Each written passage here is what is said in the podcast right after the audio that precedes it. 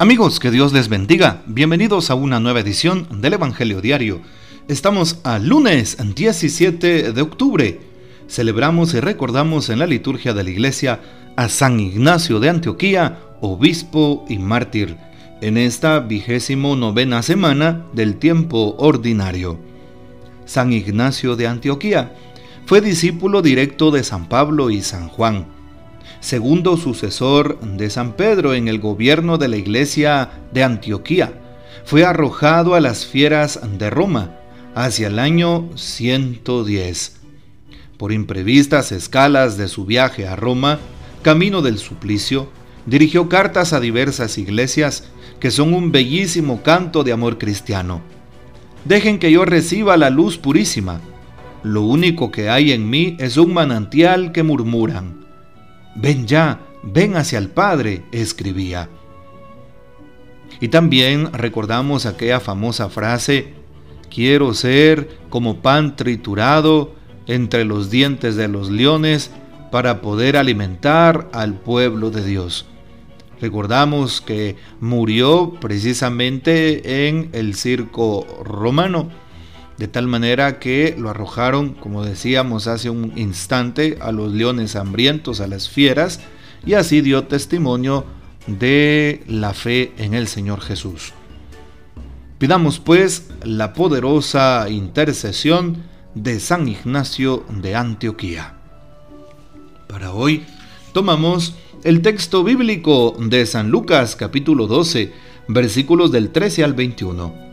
En aquel tiempo, hallándose Jesús en medio de una multitud, un hombre le dijo, Maestro, dile a mi hermano que comparta conmigo la herencia. Pero Jesús le contestó, Amigo, ¿quién me ha puesto como juez en la distribución de herencias?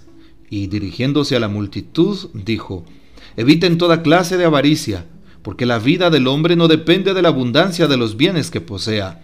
Después les propuso esta parábola. Un hombre rico tuvo una gran cosecha y se puso a pensar, ¿qué haré? Porque no tengo ya en dónde almacenar la cosecha. Ya sé lo que voy a hacer. Derribaré mis graneros y construiré otros más grandes para guardar ahí mi cosecha y todo lo que tengo.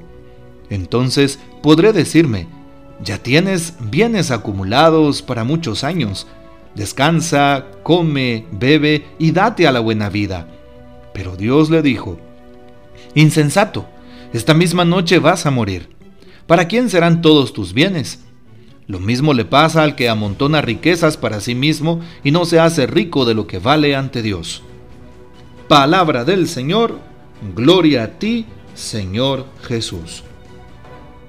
Hoy Jesús nos hace una recomendación muy evidente a través del texto bíblico. Eviten toda clase de avaricia. La vida del hombre no depende de la abundancia de cada bien que posea. No. ¿De qué depende? Depende de la caridad que dé. Depende de sus obras de misericordia. Es más, una persona precisamente eh, es aquella, un cristiano es aquel que no se identifica simplemente por lo que recibe, sino especialmente por lo que da y precisamente nos iríamos al cielo, tendríamos esa certeza, porque no nos fijamos en lo que nos dan, sino que en lo que nosotros damos a los demás. Muchas veces acumulamos bienes para este mundo, así como lo dice el texto bíblico, aquel hombre que tenía sus graneros y que los pudo llenar por su cosecha y que pensó en sus adentros, voy a dejar de trabajar y me voy a dar la buena vida, descansando, comiendo, bebiendo y haciendo lo que yo quiera, sin darse cuenta que Dios ya tenía medidas sus eh, capacidades y sus días. Y justamente así nos puede pasar, pensar a futuro, que no es malo hacer un proyecto de vida, pero pensar egoístamente, solamente en mí, como decimos en el buen chapín, pareciendo yo-yo, yo para esto, yo para aquello, yo para todo. Tengamos cuidado. Más bien Jesús nos invita a salir de nosotros mismos, a dejar el egoísmo, a vencer esa codicia de las cosas, esos deseos impropios de las cosas de este mundo, incluso la misma envidia que podamos tener por los bienes que los demás tengan. Hoy se nos invita a no acumular en este mundo, como aquel hombre que tuvo cosecha y que acumuló tanto, pero que se le olvidó ponerlo todo en las manos de Dios. Él pensó hacer las cosas como creía que eran convenientes, pero se le olvidó consultarlo con Dios. Se le olvidó poner a los pies de Jesús eso que estaba empezando, a los pies del Señor, esos planes que tenía. Siempre que tomes una decisión, siempre que vayas a emprender una empresa, no olvides poner delante de Jesús esas, esas eh, ideas que llevas en el corazón. Y claro, nos damos cuenta cómo hoy eh, se le rinde en este mundo culto al consumismo. Así es, cuántas personas andan pues por todo el mundo pues consumiendo de todo. ¿Sí?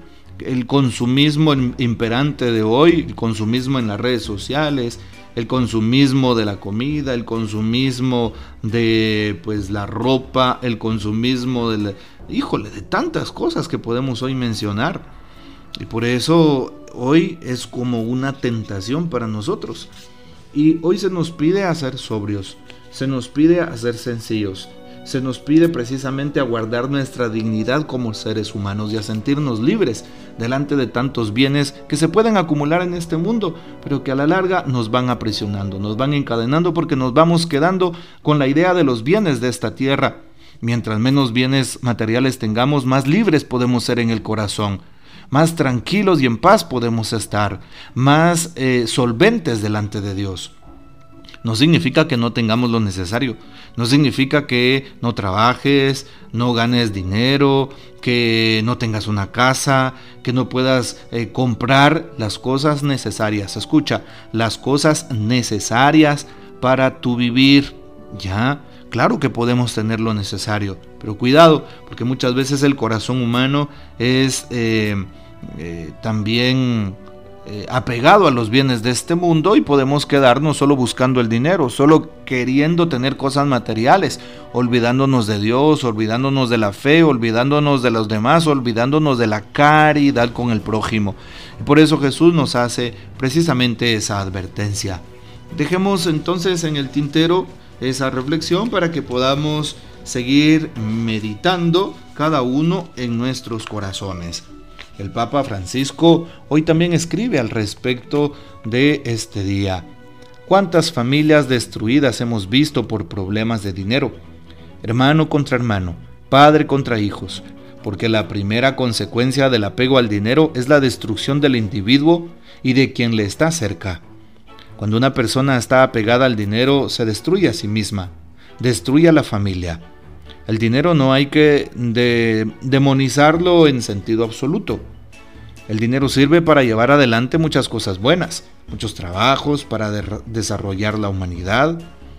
Lo que hay que condenar, en cambio, es su uso distorsionado. La codicia es la que hace daño en relación con el dinero. Es la tensión constante a tener cada vez más que lleva a la idolatría del dinero y acaba con destruir la relación con los demás. La característica más peligrosa de la codicia es precisamente la de ser un instrumento de idolatría, porque va por el camino contrario del trazado por Dios para los hombres. Bueno, ahí está lo que nos dice hoy la palabra.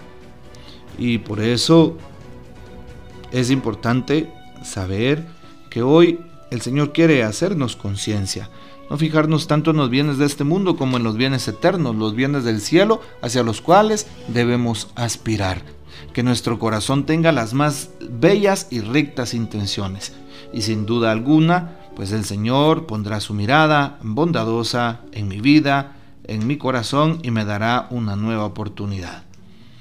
Que el Señor nos bendiga, que María Santísima nos guarde y que gocemos de la fiel custodia de San José y la bendición de Dios Todopoderoso, Padre, Hijo y Espíritu Santo, descienda sobre ustedes, permanezca para siempre. Amén. Comparte este audio y hasta mañana.